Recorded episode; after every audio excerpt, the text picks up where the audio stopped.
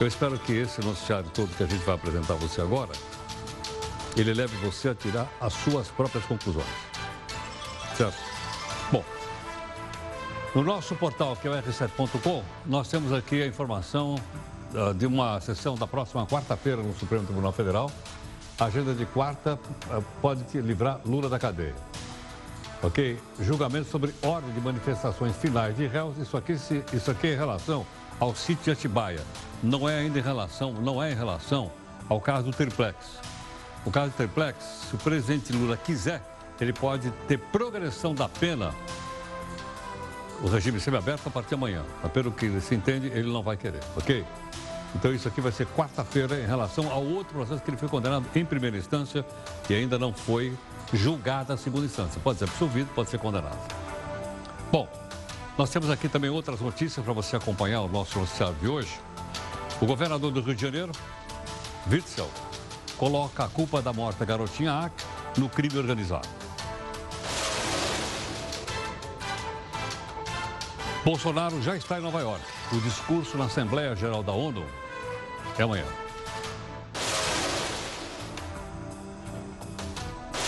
Hum.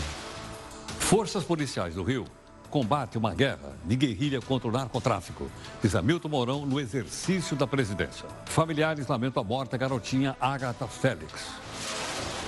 A oposição promete obstruir a proposta do governo, que quer a reforma da Previdência votada no Senado amanhã. De manhã e de tarde. Empresa de turismo fecha as portas e deixa um monte de gente pendurada na passagem aérea inexistente. Mais da metade dos pesquisados no Brasil dizem que a corrupção aumentou segundo a Transparência Internacional.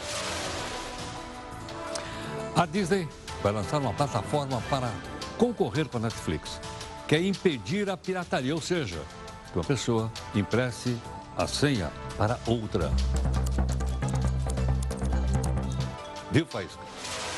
Na sua opinião, isso é uma forma de corrupção ou não? Mande o seu comentário para cá nas nossas lives, através das nossas redes sociais ou então no nosso Zap Zap. 11 São Paulo, 942-128-782. Madrid, testa pagamento de passagem de ônibus por reconhecimento facial. Por aqui, ainda estamos testando o cartão de crédito.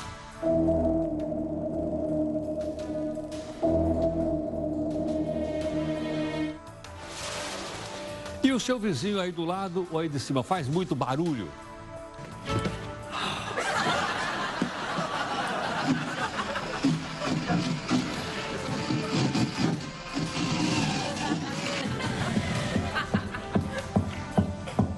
E aí? Você acha que pode ou não recorrer à justiça por causa disso? O nosso entrevistado vai explicar. A gaveta do Jornal da Record News. Até agora, nenhum dirigente da Vale foi punido criminalmente pela tragédia de Brumadinho. O Ministério Público investiga a venda de vistos na Embaixada do Brasil em Haiti.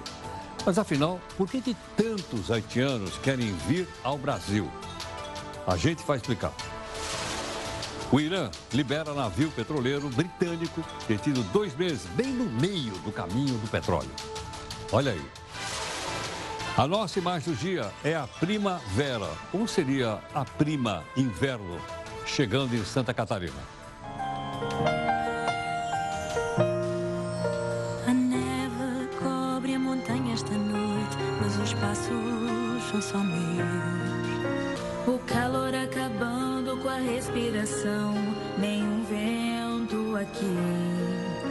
O sol não tá perdoando. O desafio da cidade alemã de Munique. Beber mais de 7 milhões de litros de cerveja. É o quê? Adivinha o nome da festa? Você vai ver.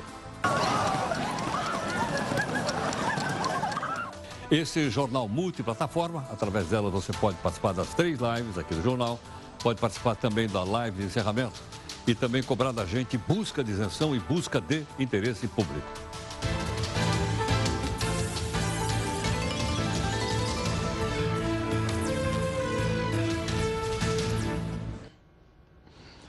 Bom, nós temos então aqui as informações do Rio de Janeiro. Os policiais militares suspeitos de envolvimento na morte da garotinha, da Ágata, Ágata Félix, estão prestando depoimento no Rio de Janeiro. O nosso companheiro, que é o Denis Queiroz, fez um levantamento para a gente dos acontecimentos agora no finalzinho da tarde no Rio de Janeiro, para que a gente possa ficar atualizado com as notícias que você acompanhou durante todo o dia aqui na nossa Record News. Boa noite, Denis. Boa noite, Heródoto. Boa noite a todos. Os policiais da UPP do Alemão, lugar conhecido como Fazendinha, chegaram aqui na delegacia de homicídios por volta de três horas da tarde. São oito policiais que estavam no momento em que a Agatha Félix, de apenas oito anos, acabou sendo baleada e morreu. Os policiais entregaram as armas deles, são oito armamentos entre fuzis e pistolas. Elas vão passar por uma perícia para saber de onde partiu o tiro que atingiu a menina. No corpo da Ágata foi encontrado um fragmento de projétil. Os policiais não sabem dizer ainda se é de pistola ou se é de fuzil. O depoimento é, já dura cinco horas, mais de cinco horas. Os policiais aí vão passar as informações que a delegacia de homicídios quer saber né, quem eram os suspeitos que eles dizem ter visto nessa moto, como eles eram, as características também do veículo. A família da Ágata nega, diz que não houve nenhuma operação, nenhum suspeito passando naquele momento que os policiais já chegaram atirando. Hoje, o pessoal aqui da Delegacia de Homicídios fez a segunda perícia na Kombi ou perua, onde a Agatha estava com a família, uma perua de transporte de passageiros, e encontraram ali a marca da bala no estofado traseiro do veículo.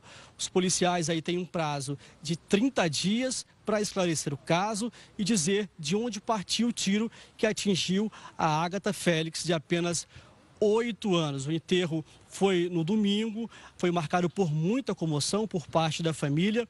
Os policiais aqui da DH já ouviram cinco testemunhas, o motorista da Kombi e também os parentes da menina a investigação vai continuar e o resultado dessa perícia que vai ser realizado nas armas, vai ser realizada nas, nas armas, deve sair aí em pelo menos oito dias, de acordo com o delegado Daniel Rosa, que está à frente desta investigação. Heródoto, é com você. Muito obrigado. O governador do Rio de Janeiro, Wilson Witzel, falou hoje sobre a morte da garotinha, da Agatha Félix. Difícil ver a dor das famílias que têm perdido seus entes queridos em razão da inescrupulosa atuação do crime organizado, que vem atingindo o Rio de Janeiro, não de hoje, mas de muitos anos. O ministro da Justiça, Sérgio Moro, também comentou sobre a morte de Ágata. Nós assistimos com uma, no, no país essas vítimas dessa atividade criminal. Tivemos esse incidente, esse fato terrível envolvendo essa menina no Rio de Janeiro, a Ágata. Tivemos hoje esse assassinato uh, do policial. O, a alta taxa de criminalidade, infelizmente, nos cobra um preço terrível. E, no fundo, o que o Ministério da Justiça e Segurança Pública, o governo Jair Bolsonaro tem tentado fazer é exatamente reduzir esse índice de crimes, esse índice de vítimas dessa violência cotidiana que atrapalha o Brasil sobremaneira, né? não só na perspectiva de vida de pessoas que são perdidas é, futilmente para essa criminalidade, mas atrapalha o nosso desenvolvimento, atrapalha a nossa percepção de segurança, isso incomoda a nossa vida. O vice-presidente Hamilton Mourão, que está no exercício da presidência da República, porque Bolsonaro está em Nova York, comentou aqui sobre a versão da família de Ágata, que afirmou que não houve nenhum tipo, nenhum tiroteio no confronto em que a menina foi atingida. Aquela história, a palavra de um contra o outro. E você sabe muito bem que nessas regiões aí de favela, se o cara disser que foi o traficante que atirou, no dia seguinte ele está morto. Vamos lembrar de um colega de vocês, Tim Lopes, que morreu fazendo uma investigação. Né? Então é difícil isso aí. Então, É, vai, o Estado é que tem que ter o monopólio da violência, o Estado tem que fazer as suas operações e procurar de todas as formas possíveis é, a segurança da, da, da população. Agora, nós operamos, eu, exatamente sob meu comando, eu tive a oportunidade de comandar a tropa que operou no Alemão e operou na Maré. Né? E a, o narcotráfico ele coloca a população na rua e atira contra a tropa. Né? Então ele coloca em risco a sua própria, vamos dizer, a própria gente que habita aquela região. Então é uma tragédia isso, não é? E nós temos que fazer o possível e o impossível né, para evitar que isso aconteça. Então, infelizmente, a gente tem que reconhecer que em determinados lugares do Brasil se vive uma guerra. E aí acontecem tragédias dessa natureza. Olha, gentilmente conosco, o Coronel Biratã Ângelo, que é coordenador de segurança pública da ONG Viva Rio, ex-comandante da PM no Rio de Janeiro. Ele está gentilmente aqui conosco. Coronel, muito obrigado mais uma vez pela gentileza. Muito obrigado, Heródoto. É um prazer estar no seu programa mais uma vez. Coronel, o, o, o vice-presidente do exercício da presidência acabou de dizer o seguinte: me corrija, por favor, se estiver errado que os narcotraficantes usam a população como escudo. No meio da população, atiram na polícia, a polícia reage e, com isso, pessoas inocentes acabam morrendo. Procede isso? Procede. Isso acontece, não aconteceu apenas uma vez, várias vezes acontece. Por quê? Porque aquela população está ali sob o jugo do narcotraficante, ou melhor, sob o jugo do dominador do território. E esse cara que exerce o domínio não é mais aquele, aquele, aquele dono de boca de fumo de outrora, que ele tinha um respeito à comunidade, tinha um respeito àquela sociedade ali presente e não os envolviam na sua, na sua atividade criminosa. Antigamente, né? E você vai encontrar até a década de 60, 70, no máximo meados de 70, algumas músicas populares que acabam exaltando aquele cara que é o dono da boca de fumo. Eu posso citar uma delas, Charles Anjo 45. Se você perceber, ele até reza para o cara sair da cadeia, quando depura essa melodia, porque a relação era outra. De um determinado momento em diante, a partir do momento em que eles tiveram acesso a armas de alto potencial, a partir do momento em que o, o Rio de Janeiro entra no tráfico internacional, como rota do tráfico internacional, muita droga que chega, que não vai ser consumida no Rio e vai sim ser demandada para outros estados e principalmente para outros países, você tem pontos de estocagem de drogas, principalmente próximo às duas baías ou próximo às grandes rodovias para sua chegada, né, vias de acesso, e eles são disputados pelos grupos que se organizam, chamados de, de facções. Eu não quero chamá-los de narcotraficantes, que para você ser um narcotraficante internacional, você tem que ter conexões internacionais, você tem que lavar dinheiro, e aí sim vai se classificar como crime organizado. Eles são a ponta, eles são o expurgo do crime organizado. É o descartável. Por que o descartável? Os grandes narcotraficantes, esses estão no, na, na, no alto nível social, estão no alto nível econômico. Eles não entram em confronto, eles adquirem arma e alimentam esse desvio de foco das polícias públicas para esses espaços, onde estão os expurgos. Os narcotraficantes ficam velhos, ficam com cabelo branco, viram avós. Esses expurgos, que são esses jovens que estão metidos nesse crime violento, nessa violência da, da, do, do, praticamente o camelô da droga ali na ponta, que segura para ajudar a exportar para o exterior, né? mandar para o exterior e para o consumo interno, esses, aos 20 anos, ou estão presos ou estão mortos. Poucos são aqueles que conseguem sobreviver ou que conseguem entrar na cadeia e sair. Às vezes conseguem atuar de lá de dentro, pelas suas conexões. Então, eu concordo com, com o nosso vice-presidente quando ele fala que eles fazem isso. O que, agora, tem um detalhe. Eu não posso querer que a agenda nacional e a agenda da política de segurança seja feita pelo traficante. Ela tem que ser feita pelo Estado. Se eles fazem isso, o Estado tem que encontrar medidas para evitar que isso ocorra, medidas para mudar a política e não deixar que essa droga chegue ali dentro. Tem uma fala do, do nosso vice-presidente que eu quero ver que ele tenha, na, na emoção, cometido assim uma, uma, um deslize. O monopólio da violência, o Estado não tem o monopólio da violência, ele tem o monopólio do uso da força, é diferente. Violência é uma coisa, uso da força é outra. O uso da força ele é internacionalmente reconhecido pelo direito internacional e, e pelo direito nacional, pelo direito pátrio, que é o seguinte: o agente pode usar a força para valer é, a sua, a, o seu dever legal, para fazer cumprir o seu dever legal. Então, se ele vai prender alguém, ele pode usar a força para dominar e prender. E isso é legal, e isso é monopólio do Estado exercido pelo agente policial. Se ele vai prender, ele mata para prender, não faz sentido. Aí chama-se violência. O monopólio legal, né, onde entre os principais monopólios, os punientes, os persequentes, e o uso da força, que é seletivo, progressivo, gradual e legal. Coronel Miratã, o governador Witzel disse também hoje que os responsáveis são as pessoas que compram droga pessoa que usa cocaína, ele usou essa expressão, usa cocaína, usa etc, etc, que alimentam esse tráfico de droga. Isso se sustenta depois dessa explicação inicial que você acabou de nos dar, é? dizendo que uma boa parte desse, dessa droga, ela passa só pelo Rio de Janeiro e não fica necessariamente aí? Bom, eu não posso dizer quem é o responsável, mas que o usuário é um dos responsáveis é. Né? Por quê? Porque se é ilegal, é a mesma coisa que você comprar um celular na mão do camelô que vai vender um celular que foi roubado. Você está alimentando o ciclo do roubo do celular. Isso já se sabe. Se você compra um carro roubado, você está alimentando o ciclo de roubo de carro ou peças, acessórios, né?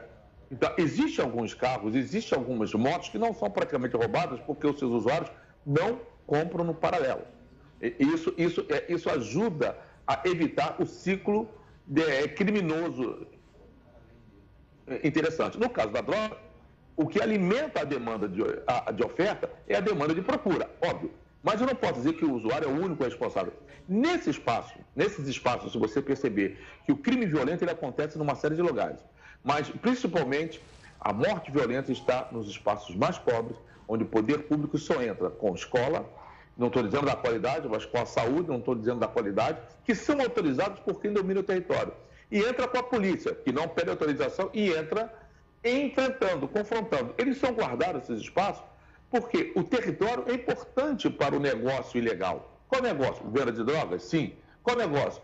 Negócio de outras economias que acontecem ali dentro que se tira lucro, porque não é o Estado que coloca. As pessoas que moram ali, elas recebem transporte alternativo que não é gerenciado pelo Estado. É, é, a gastronomia que não é fiscalizada pelo Estado, porque o Estado não entra. Só entra através da saúde, da educação e da polícia. Então, eles, o Estado também é responsável por essa violência, porque ele permite que esse espaço tenha violência. Não é só o usuário. Por quê? Se você for na Zona Sul, na beira da praia, num dia do sol, num posto nobre, você vai comprar droga e não tem violência. Então, ali dentro, na favela, entra droga e entra cerveja. Né? A disputa pela venda de cerveja é feita pela oferta do mais barato. Ela não é criminal. Ela pode estar até irregular com relação aos, à questão fiscal, à questão do erário, mas ela não é crime. Então você não tem disputa de venda de cerveja em lugar nenhum, tanto lá como qualquer outra área, feita na bala. Agora, droga é ilegal. Enquanto for legal, a disputa vai ser na bala. Também é uma outra coisa para se repensar. Eu não sou favorável ao uso de drogas mas eu sou favorável às mortes que estão acontecendo com a ilegalidade dos drogas, porque enquanto for ilícito, tudo que está no seu entorno será criminoso e a disputa será na bala. Por que, que não se disputa na cerveja assim? Né? Então, então, são coisas que se tem que pensar. O usuário tem sua responsabilidade, o Estado tem sua responsabilidade, todos nós temos um papel, uma responsabilidade nisso daí. Quem não tem responsabilidade? Essa criança que morreu em função da não assunção das responsabilidades. Coronel Biratã, é possível dizer que a polícia do Rio de Janeiro está matando muito mais depois que o governador Witzel assumiu o governo do seu estado? Bom, é, o que nós temos aí. Existe, existe hoje uma classificação chamada mortes em decorrência de intervenção policial. A dizer que morte em decorrência de intervenção policial foi morte por policiais, já aí você está pegando o todo pela parte né, entendesse. Então, toda vez que há uma intervenção policial e gera morte, estão dizendo que foi a polícia que matou. Eu não sei se foi. Pode ter sido um disparo provocado pela polícia que tenha matado essa menina. Mas pode não ter sido. Mas a intervenção policial fez com que isso acontecesse. Então, eu posso dizer que, ultimamente, as ações e intervenções policiais tem encontrado uma resistência, consequentemente, mais confronto do que em outras épocas, após o discurso do, do, do governador Witzel. Por quê? O seu discurso determina a política de utilização da polícia.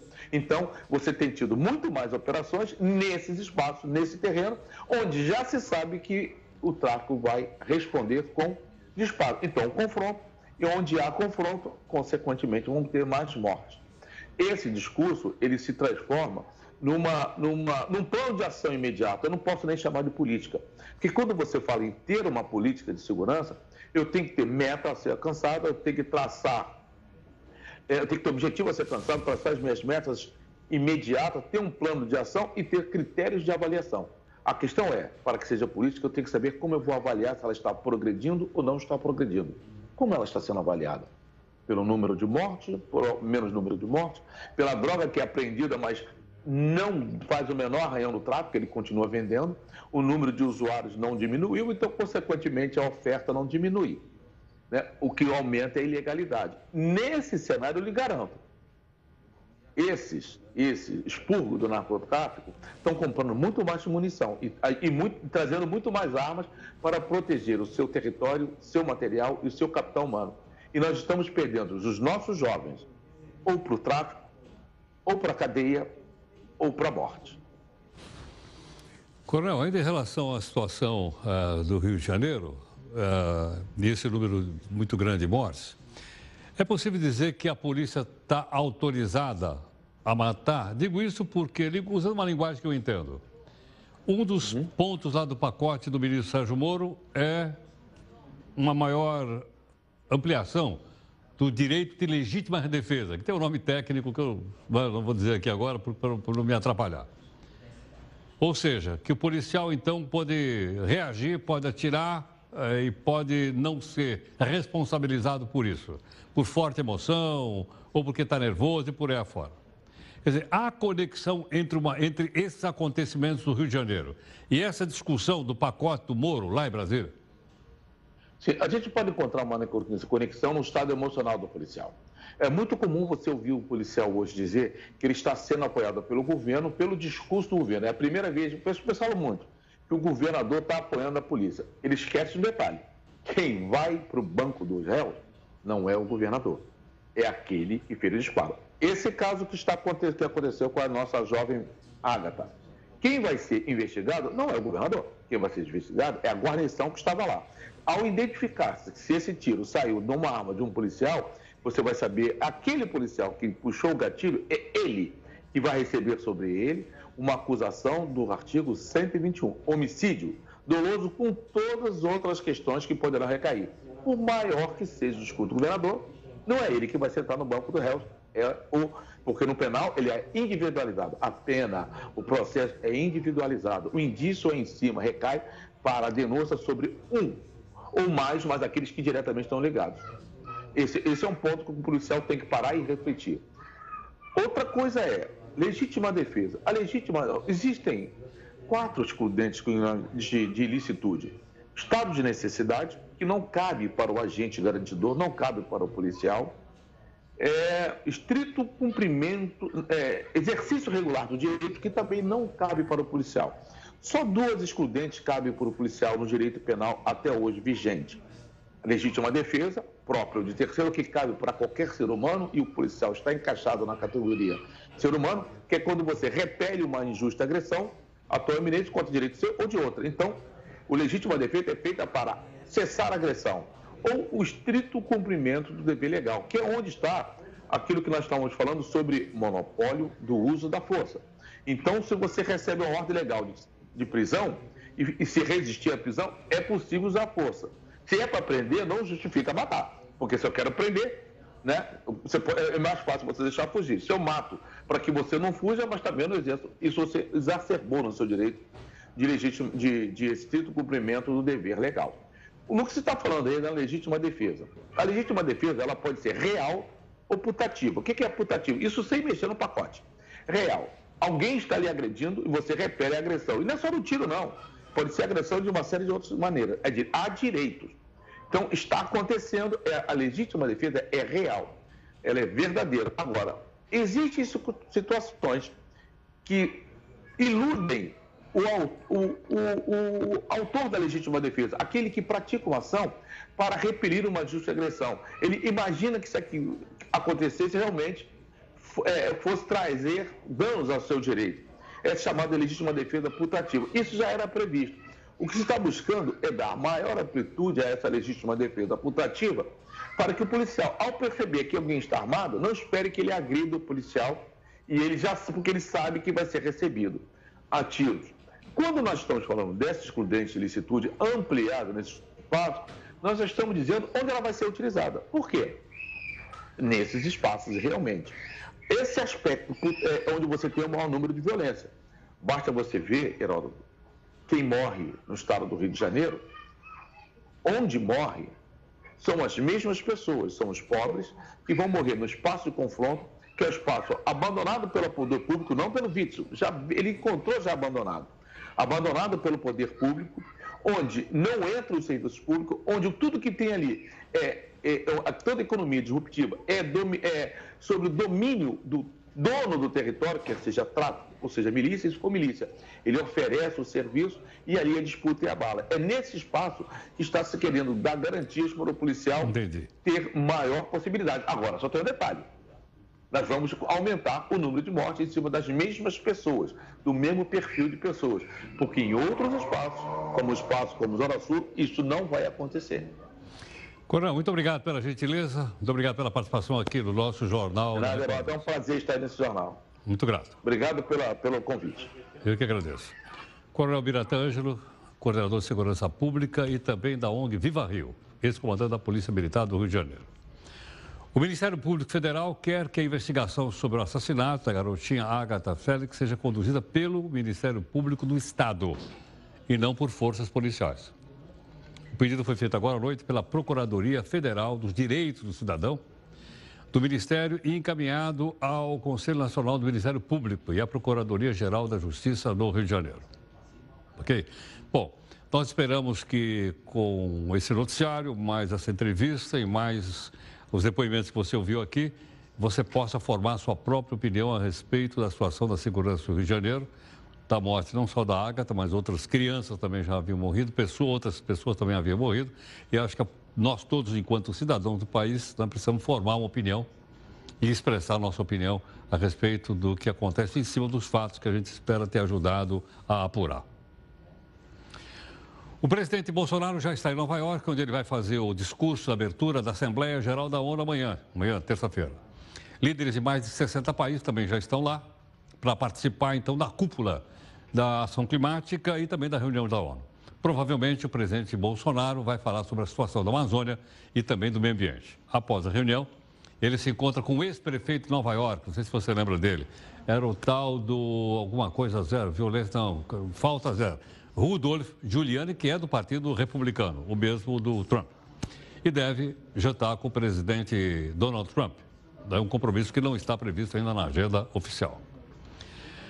O presidente do Supremo, Dias Toffoli, incluiu na pauta da próxima quarta o julgamento sobre a ordem das manifestações finais de réus e delatores em ações penais, que é um negócio complicado. Já tentamos explicar aqui, é um negócio meio complicadinho, porque é uma técnica uh, judicial. Se a maioria vencer, existe a possibilidade da anulação de sentenças da Operação Lava Jato. Entre elas, a do ex-presidente Lula, no caso do sítio de Atibaia. Atenção, no qual ele foi condenado só em primeira instância, não foi condenado em segunda instância. Tem nada a ver com o caso do, do, do triplex, do Guarujá, onde ele pode, inclusive, a partir de amanhã, pedir a progressão da pena. Mas pelo que nós apuramos aqui, diz que não vai pedir a progressão da pena. Ou seja, ele poderia passar para o semi-aberto, dormir à noite na cadeia e trabalhar durante o dia, mas pelo que nós estamos entendendo aqui, pelo que apuramos, ele não deverá fazer esse pedido. Bom, Vamos aqui à nossa primeira live nessa nossa edição de hoje aqui do nosso Jornal Multiplataforma. O STJ, que você conhece como Superior Tribunal de Justiça, decidiu tornar réu o presidente do Tribunal de Justiça Estadual de Alagoas. Ele chama-se Tutmés Airan de Albuquerque. Tutmés, você sabe, é o nome de um farol egípcio. A decisão foi tomada após Tutmés ter xingado uma advogada de vagabunda em mensagens enviadas a jornalistas pelo WhatsApp. Os áudios com a fala do Tutmés viralizaram em Alagoas. A advogada foi insultada levantou suspeita de corrupção por parte dele. Ela chegou, inclusive, a apresentar uma representação, apresentar uma representação contra ele no Conselho Nacional de Justiça. Seis ministros do STJ afirmaram que, que como se trata de crime contra a honra, ele não vai ser afastado do cargo, mas ele vai ser, provavelmente, sofrer um processo de caráter administrativo. Bom, outra coisa que eu queria chamar a sua atenção. A, a sessão da, da, perdão, do Senado para votar a reforma da Previdência no plenário foi adiada para a próxima quarta-feira. Ia ser amanhã, ficou para quarta. Ok ou não? Então vamos ver qual é o passo que isso está na reforma. Tem, temos condição de colocar ou não? Temos. Ok, então vamos lá. Então você já sabe que ele foi aprovado na Câmara dos Deputados, está certo ou não? Em duas, na, na CCJ, também em duas sessões na Câmara. Ele está aqui, ó, na CCJ do Senado que deve ser votado então na quarta de manhã. Se for passar aqui na CCJ, aí ele vai para o primeiro turno no Senado. Ok? Ok, okay? então isso deve acontecer, está aqui, ó, parado aqui, para a gente não fazer confusão, na próxima quarta-feira. Bom, nos últimos dias, o desabafo de uma mãe que recebeu uma advertência do condomínio por causa do choro de duas, dois gêmeos que ela tinha. Aliás, as crianças estavam com. estavam doentes, viralizou na internet, ok ou não? Dá uma olhadinha como é que ela fez. As crianças estavam chorando e ela colocou então aqui, olha, aqui teve uma, uma advertência do condomínio. Tendo em vista recentes reclamações recebidas em relação à infração cometida na sua unidade. Qual é? Aqui, choros e gritos de crianças constantemente antes das 7 horas da manhã. Foi a infração que ela foi cometida. O condomínio mandou isso aqui para ela. E ela respondeu, né? Na internet, a Luciana Kruta, o nome dela é público, é, dizendo que tem os gêmeos que estão com apenas dois anos e seis meses, que recentemente foram diagnosticados com pneumonia, tossiu à noite, dadá. Precisam tomar antibiótico, por aí afora. Bom, e aí, como é que fica numa situação como essa? Quem está gentilmente aqui para conversar conosco a respeito do caso, é, para falar então sobre convivência em condomínio, é a doutora Bruna Bierhaus, advogada e professora universitária. Bruna, muito obrigado pela gentileza por atender aqui o Jornal da Record News. Muito grato. Boa noite, obrigada pelo convite. Bruna, numa situação como essa, como é que fica? A pessoa está cometendo uma infração, recebe lá, um, a gente mostrou aí, né? Uma cartinha do condomínio. Sim, Heródoto. É, a, nessa questão, nós precisamos sempre pensar no bom senso e ter um passo a passo a ser cumprido. Então, o mais indicado seria, primeiramente, uma conversa entre as partes envolvidas, de modo a esclarecer o porquê do barulho, o porquê deste ruído, certo? E se essa conversa, se essa mediação entre as partes não surtir efeitos, aí sim o indicado é que se procure o síndico, que se faça um registro no livro de ocorrências, Posterior a isso, se caso ainda assim não surta efeitos, é que a gente pensa numa medida judicial cabível, certo? É, lembrando que, que a lei do silêncio existe e ela precisa ser cumprida. Mas é claro, nós temos as exceções e também não podemos generalizar situações, Heródoto. Claro. Agora, Bruna, esse papel de intermediação ou mediador seria do síndico ou não? Sim, pode partir da pessoa do síndico como responsável civil do condomínio, pode partir também da administradora, caso esse condomínio tenha uma administradora, uma pessoa jurídica que, que possa fazer essa interferência, ou até mesmo entre, né, entre os envolvidos, o causador do, do barulho, do ruído propriamente, e o incomodado. Também eles podem em consenso e conversar amigavelmente, de modo que o sossego e a paz se faça permanecer no condomínio.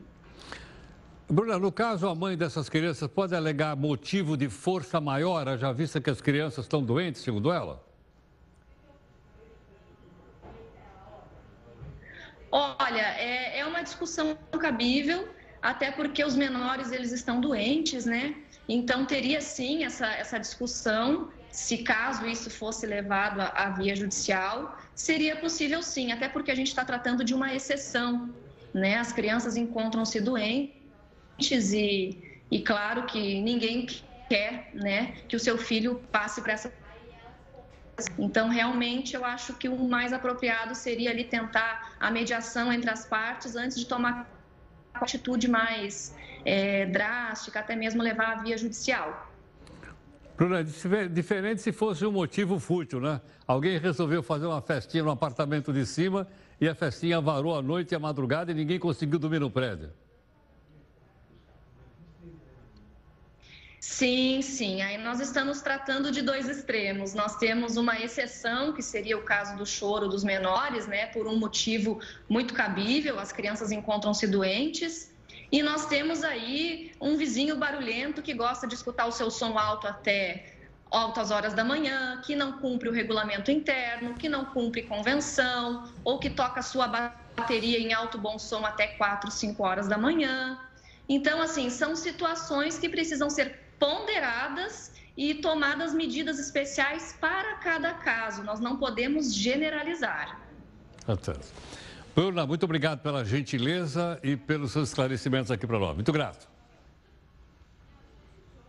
Eu que agradeço, uma boa noite e obrigada pelo convite. Muito obrigado.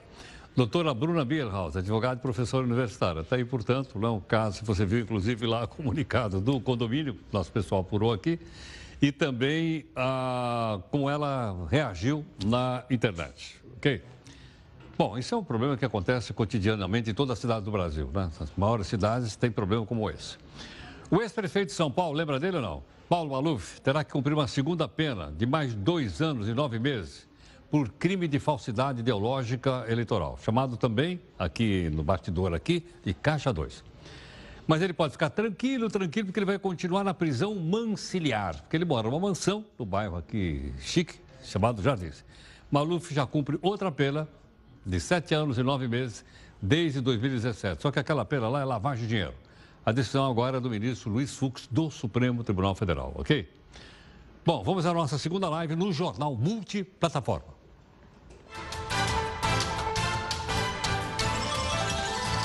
Mais de 600 mil pessoas ficaram sem saber o que fazer após a operadora de turismo britânica, que atua no Brasil, chama Thomas Cook, decretar falência. Sabe quando essa empresa foi fundada? Eu, eu, eu não sabia, eu, li. Eu, 1831, Madonna.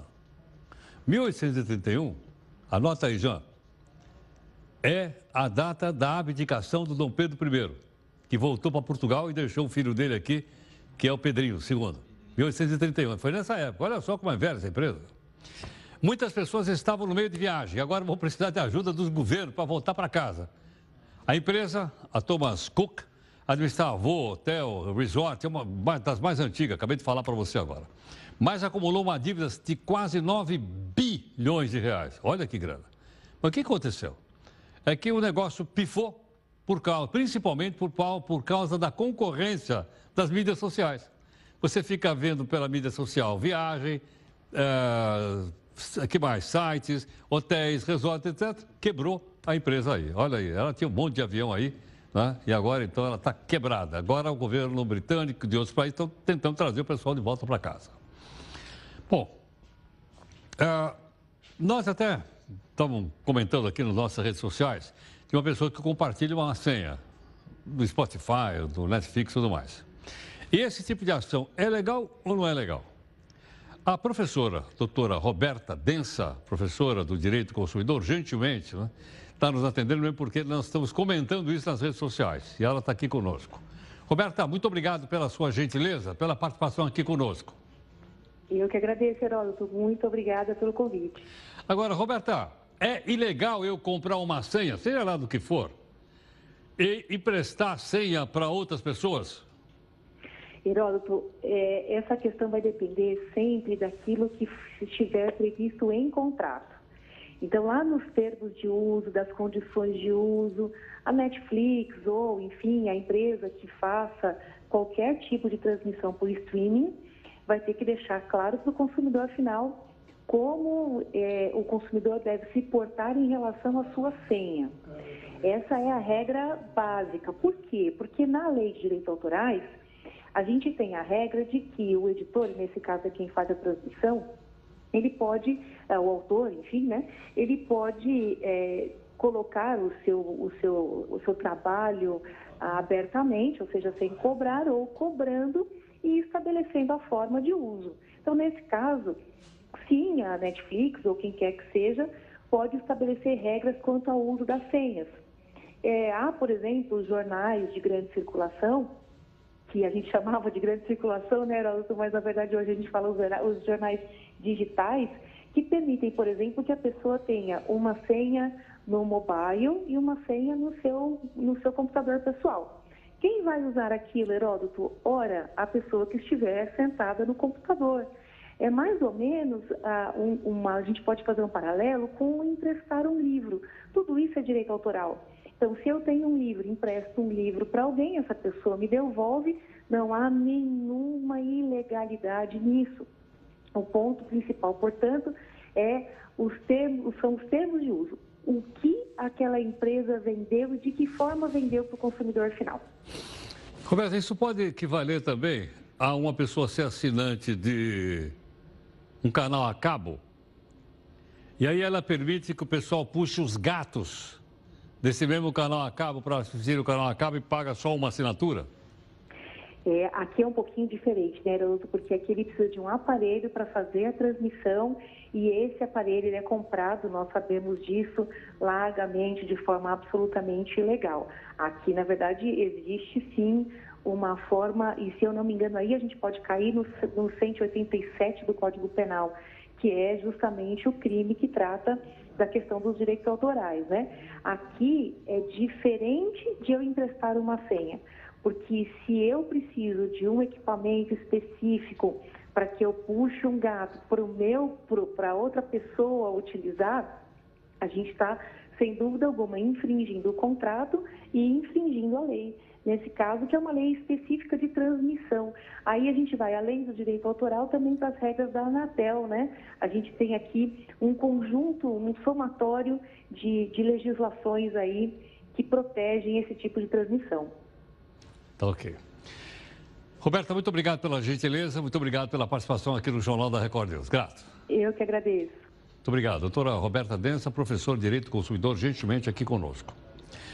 Olha, a Organização dos Estados Americanos, OEA, divulgou hoje uma nota com aprovação da, de uma resolução que reconhece, aspas, hein? Sei o que estou falando, são eles. A ameaça representada pelo regime ilegítimo do Nicolás Maduro, a segurança e estabilidade do hemisfério, fecha aspas. Coisa dura. Em referência ao governo da Venezuela, lógico, os países vão investigar e levar à justiça pessoas do governo Maduro vinculadas à guerrilha ligada ao tráfico de drogas ou terrorismo quem for responsável por violação dos direitos humanos, corrupção e lavagem de dinheiro. Essa foi uma decisão agora da OEA. Bom, vamos então aqui para a nossa terceira live desse jornal multiplataforma. Está aí a participação da doutora Roberta até nos ajudando a entender o tema que nós estamos discutindo aqui na live. Vamos lá. Posso vir ao Brasil é tão desejado lá no Haiti que virou até um negócio, não é possível. O Ministério Público Federal está investigando uma denúncia de venda ilegal de agendamento de visto por funcionários da Embaixada do Brasil em Porto Príncipe, que, como você sabe, é a capital do Haiti. O processo corre em segredo de justiça. Para fazer a solicitação do visto, seria necessário pagar uma propina, que varia de 1.200 a 6 mil reais para conseguir o visto. Mas, afinal, por que, que os haitianos querem vir para o Brasil? Veja aqui os detalhes, um texto da Neide Martins. A paixão dos haitianos pelo Brasil ficou comprovada em 2004. No jogo pela paz entre haitianos e brasileiros, a população declarou toda a sua admiração aos jogadores.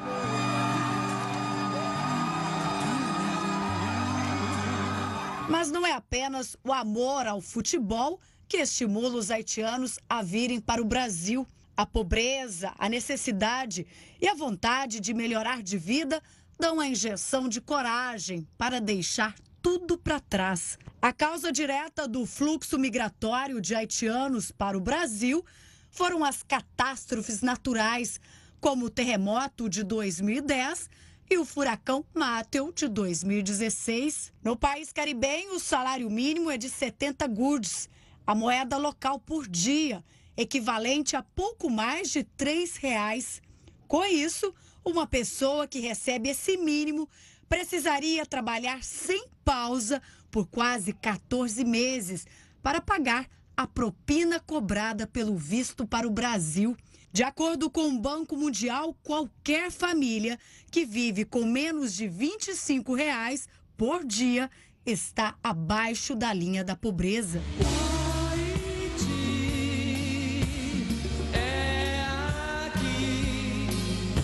Imigração haitiana antes de 2010 era insignificante. Foi quando o terremoto deixou 150 mil mortos e 300 mil desabrigados. De lá para cá, chegaram mais de 22 mil haitianos ao Brasil. A maioria deles percorreu um longo caminho para chegar ao Brasil, indo pela República Dominicana, Panamá e Equador, para atravessar a fronteira no Peru. Mais de 50 mil chegaram via rota terrestre, entrando no estado do Acre. Outra parte entrou pela rota aérea, diretamente para São Paulo e Brasília. Eles chegam em busca de emprego e comida, mas encontram, na maioria das vezes, exclusão. Homens em idade produtiva e motivados enfrentam privações de toda ordem. Um capítulo da triste história de uma das maiores ondas migratórias após a Segunda Guerra. Paz invadiu meu coração, de repente me encheu de paz. Olha, por falar em negócio, a cidade de Munique, na Alemanha, tem um desafio bem antigo, um negócio extraordinário. Qual é? Beber 7 milhões de litros de cerveja. E quanto? 7 milhões de litros é que vai começar a festa tradicional que reúne cada vez mais gente. Tem até uma versão brasileira. Ok? Essa festa você vai conhecer agora aqui no texto do Eufrides Júnior.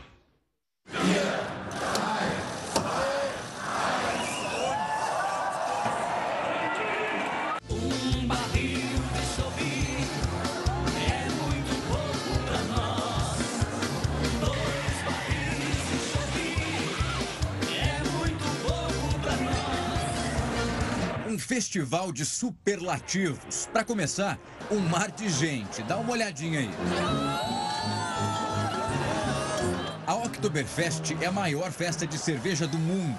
Esse mega evento acontece em Munique, na Alemanha, desde 1810 e movimenta milhões de visitantes, pratos típicos e, claro, muita, mas muita cerveja. Esse ano, uma hora antes da abertura oficial, várias tendas já haviam fechado as portas por causa da superlotação. Mas beber ao menos uma cerveja numa tenda na Oktoberfest é obrigatório. Cerca de 6 milhões de pessoas do mundo todo são esperadas nessa festa, que termina no dia 6 de outubro.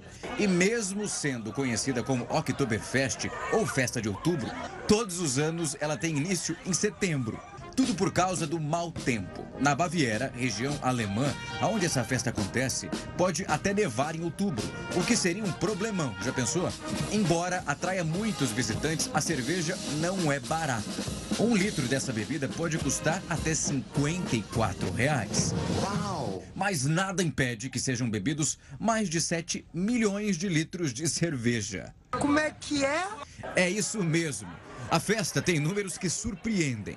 Em duas semanas, são consumidos cerca de 100 bois, meio milhão de frangos fritos, 70 mil joelhos de porcos e 120 mil pares de salsichas brancas. Além disso, são vendidos inúmeros Brasils, que são esses pães com um nó do lado. Eles são os acompanhamentos mais tradicionais da cerveja na Oktoberfest.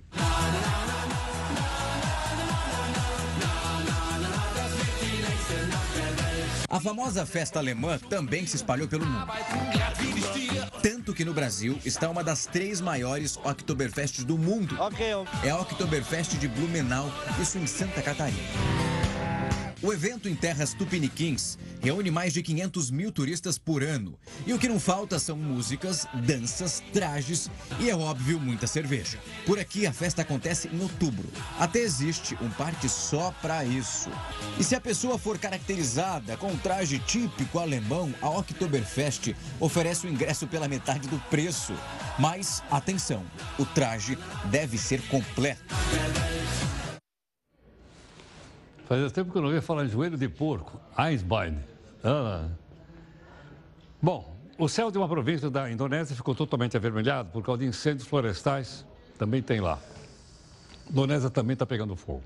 Ela também tem floresta semelhante à da Amazônia. Ok? A neblina não afetou somente a visibilidade da cidade. Dá uma olhada aí, olha isso. A qualidade da também piorou. Alguns moradores ficaram com a garganta e os olhos secos. De acordo com meteorologistas, a coloração, essa que você está vendo aí, surgiu por conta de um fenômeno chamado de dispersão de Rayleigh. Isso acontece quando a fumaça filtra os tons de azul na luz do sol e deixa passar os raios avermelhados. É isso a explicação aqui que a nossa equipe levantou. Bom, você viu hoje aqui a primeira parte do jornal dedicada à violência no Rio de Janeiro. Os policiais militares que estavam no local onde a garotinha Agatha Félix foi morta, continuam sendo ouvidos. Mais de cinco horas, acho que umas seis horas que estão lá já. Eles entregaram as armas que usavam naquela noite e agora os investigadores querem saber é, de onde partiu o tiro que matou a garotinha. Saiu ou não de uma dessas armas da polícia. A morte de Agatha repercutiu no mundo inteiro. Movimentos sociais pediram esclarecimentos à ONU. Nove entidades assinaram uma carta em que denunciam o governador Wilson Witzel por supostas execuções em comunidades do Rio de Janeiro. O documento ainda foi anexado num relatório com o número de mortos em ações da polícia no estado deste ano. Só em 2019 já foram cinco crianças mortas em tiroteio na cidade. Witzel negou que o avanço das polícias seja responsável pela morte de Agatha e pediu rigor na investigação. Parentes e amigos dela, além de moradores lá do complexo alemão no Rio, fizeram um protesto na frente da Assembleia. Eles cobraram uma investigação rigorosa sobre a autoria do disparo que matou a garota. Bom, muito obrigado pela sua, por ter nos acompanhado aqui no nosso jornal Multiplataforma. Né? Nós temos aqui a nossa live e também temos mais notícias aqui na própria Record News. Você acompanha agora o Jornal da Record com o Celso e a Adriana. Ok? O nosso encerramento não podia ser outro senão homenagem à garotinha Agatha Félix.